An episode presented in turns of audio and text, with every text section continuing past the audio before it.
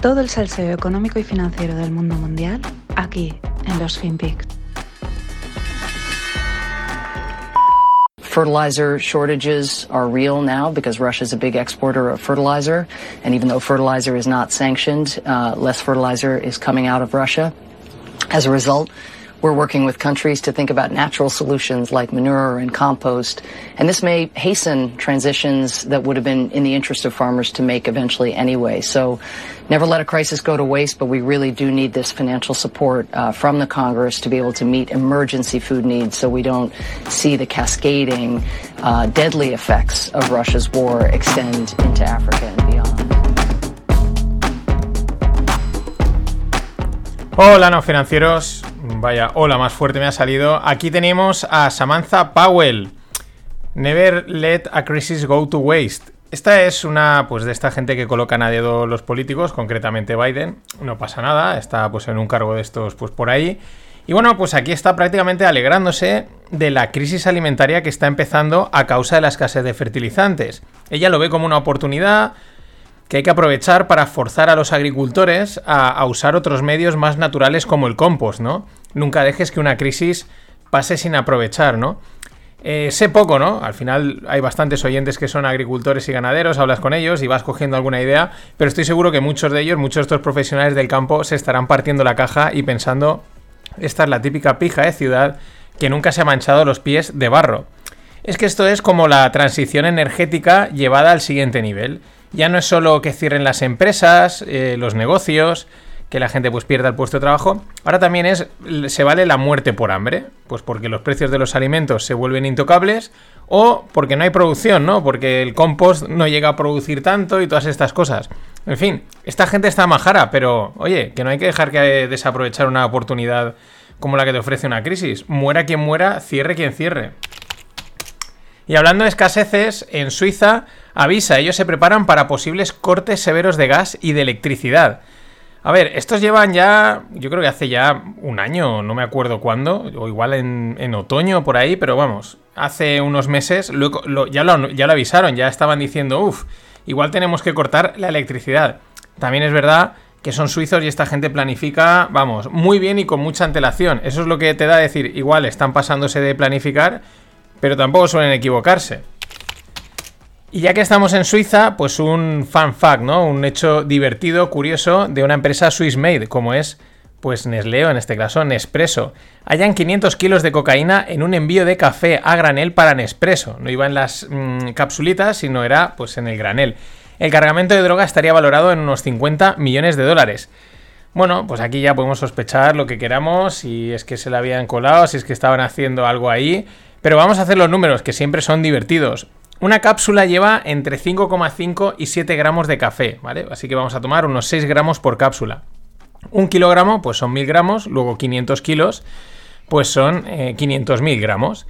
500.000 gramos dividido entre 6 gramos que tiene cada cápsula, pues nos dan 83.333 cápsulas de, coca de, de, cocaína, sería, ¿no? Eh, claro, una cápsula de café en expreso cuesta de media unos 45 céntimos. Por lo tanto, eh, 83.333 cápsulas de café pues costarían unos 38.000 dólares. Si fuesen de cocaína, pues al precio que han dado pues son unos 50 millones. En fin, yo creo que está bastante claro, ¿eh? Tampoco nos escandalicemos. O sea, si aquí el porcentaje es tan bestia que, ¿cómo vas a dudar? Eh, ¿Cómo te va a ser al café? La broma de que el café te activa, pues ese ya lo dejamos para otro día. Bueno, en China siguen con los confinamientos estrictos para cumplir su política de COVID-0. La verdad es que las imágenes, que no se ven porque no las muestran, pero si buscáis por ahí por Telegrams y cosas así, pues salen.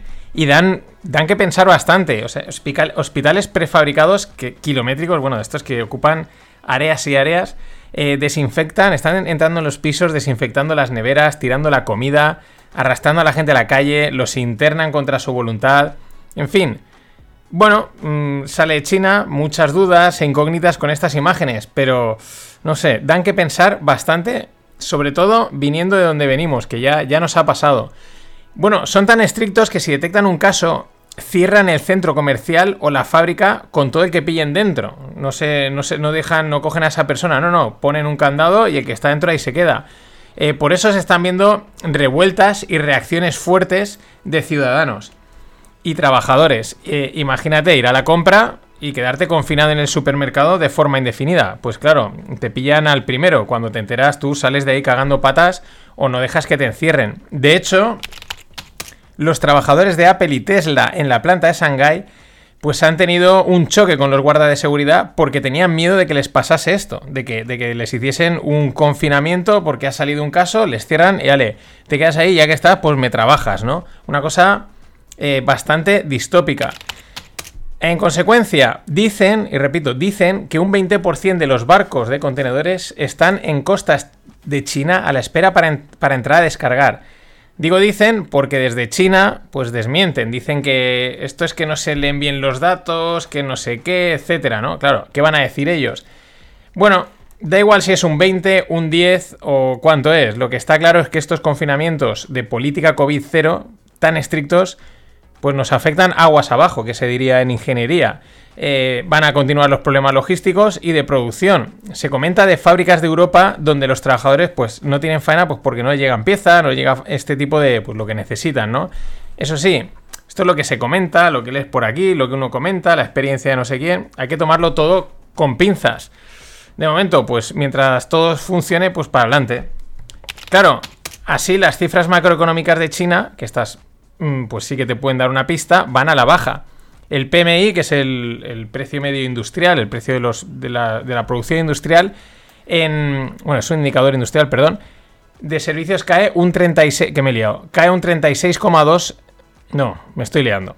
El PMI de servicios, pero ahora sí, eh, va, cae a un 36,2, mm, que viniendo de un 42. Es decir, marcando el segundo dato más bajo desde que se recogen estadísticas en 2005. Ojo a esto, este detallito, aquí metido. Se recogen estadísticas en China desde el 2005. Eh, o sea, fíjate de... Fíjate, fíjate literalmente. El mínimo fue de 26,5 en febrero del 2020. Es decir, eh, ahí, ahí. Recordemos, it's 2022, que se dice. Y para cerrar con China, otro dato interesante, pero esta vez demográfico, este es mm, clave. Eh, recientemente han marcado la menor cifra de nacimientos desde la gran hambruna de los 60. Se estima que la población trabajadora china caiga de un billón a 750 millones de trabajadores. Esto se dice también pronto. De mil millones de trabajadores a 750 millones de trabajadores. Es una caída bastante fuerte, mm, probablemente debido, a eso, a que, a que ha nacido menos gente. Menos trabajadores, menos sueldo, menor crecimiento. Siempre tiene que haber un equilibrio. Es verdad que si hubiesen a lo mejor muchísimos trabajadores, pues igual no hay trabajo para todos, pero muy poco, ni mucho, ni poco. Mm, también hay que decir que la gráfica que os dejo en la newsletter, pues es del Financial Times. Y el origen de los datos, pues vendrá de China. Así que también habrá que tomárselo con pinzas. Debía haberle llamado al podcast Tómatelo con pinzas. Bueno, y las cebollas. Mm, ¿Por qué? Porque se han revalorizado un 130% desde el año pasado. La curiosidad es que son la única commodity que no tiene cotización en contratos de futuros debido a una ley específica para las cebollas del año 1958. Esta ley se llama la 1958 Onion Futures Act.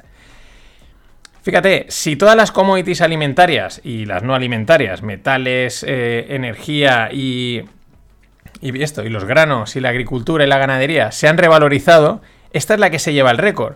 Concretamente, el doble que las que más han subido de precio. Esta está en un 130%, por lo que comentan, he estado mirando, pues un 60, 70, muchas, que ya es una barbaridad. ¿Qué es esto? Pues otro buen ejemplo del bien que hacen los derivados para amortiguar los precios. Ahora imaginemos que ni el trigo, ni el maíz, ni el café, ni nada de esto tuviese su posibilidad de cubrir el, precio. Imaginemos que es gratis, pero estarían Vamos, por las nubes.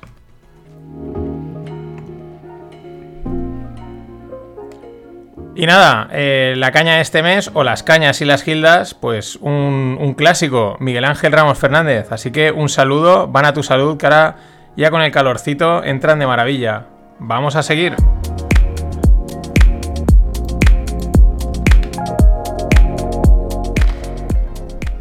Y en esta segunda parte, pues una, una de rondas o una ronda, bueno, perdón, no es ronda, ¿vale? Pero es pasta, pasta en startups. Hablo de, un... Bueno, es que ya es una clásica en esto de, cifras brutales. Jovan Talen, que es el, la, la ETT digital, ¿no? Es una pivotación que hicieron. Y es que no para de levantar pasta. Acaban de cerrar una ronda de 230 millones vía deuda. Eh, a esto tienen que añadir la ronda de 440 millones en 2021 junto a otros 75 millones vía crédito. Esto en nada, en apenas dos años, vamos, estos piden pasta a tope. Es verdad que van camino de, ser un decacornio, eh, lo, han, lo, han, petado totalmente. Esta pasta gansa irá destinada a facilitar los pagos flexibles a sus trabajadores, porque es digamos que el trabajador en el DTT, el trabajador temporal, pues como que lo tienen ellos, ¿no? Hacen ellos la gestión y una cosa de estas. Sí, porque eres un ETT digital, perdón. Eh, claro, esto del pago flexible es cobrar el. cobrar eh, diariamente el salario o incluso anticipado, ¿no? Oye, págamelo antes. Esto aquí hago un paréntesis. este es un servicio que ya ofrecen varias startups, como por ejemplo Devengo, y que la verdad me parece una propuesta interesante que puede tener su calado, especialmente en los tiempos en los que vamos. Vamos a imaginarnos el típico escenario de los de la hiperinflación, ojalá no llegue, ¿no? Pero de una inflación loca que necesitas actualizar, necesitas la pasta rápida para, que no pierda valor. Eh, pues bueno, a todo el mundo le vendría de perlas cobrar el sueldo cada día.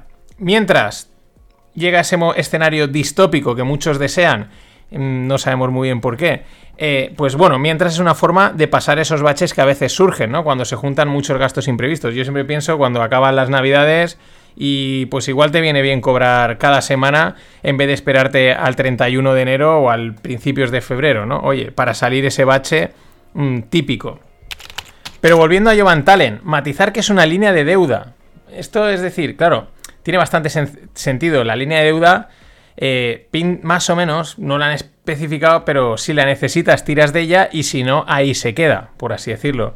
Tiene sentido porque el resultado del pago, del pago flexible pues puede ser muy variable. De repente te pide mucha gente, adelántame el dinero y te hace un agujero en caja. Y tampoco tiene sentido dejar el dinero ahí parado esperando a ver si la gente hace uso o no del servicio. Mejor tener esa opcionalidad, ¿no?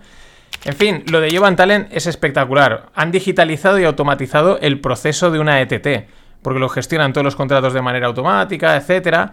Y la verdad es que lo curioso es que han pasado de competir con Infojobs and Company, que es un sector saturadísimo, a encontrar un auténtico océano azul y petarlo. Aunque también decir que a mí esta manera de levantar pasta y pasta y pasta, o es que el negocio detrás que hay es brutal, o no sé. Ya digo, ¿eh? Estos son elucubraciones mías. En cualquier caso, de momento, chapó. Nada más. Hasta mañana. Queuing for petrol. Queuing for petrol. Queuing for petrol. But I'm on a horse. I'm on a horse. I'm on a horse. I don't need petrol because he runs on carrots. He runs on carrots. He runs on carrots. I don't need petrol because I'm on a horse.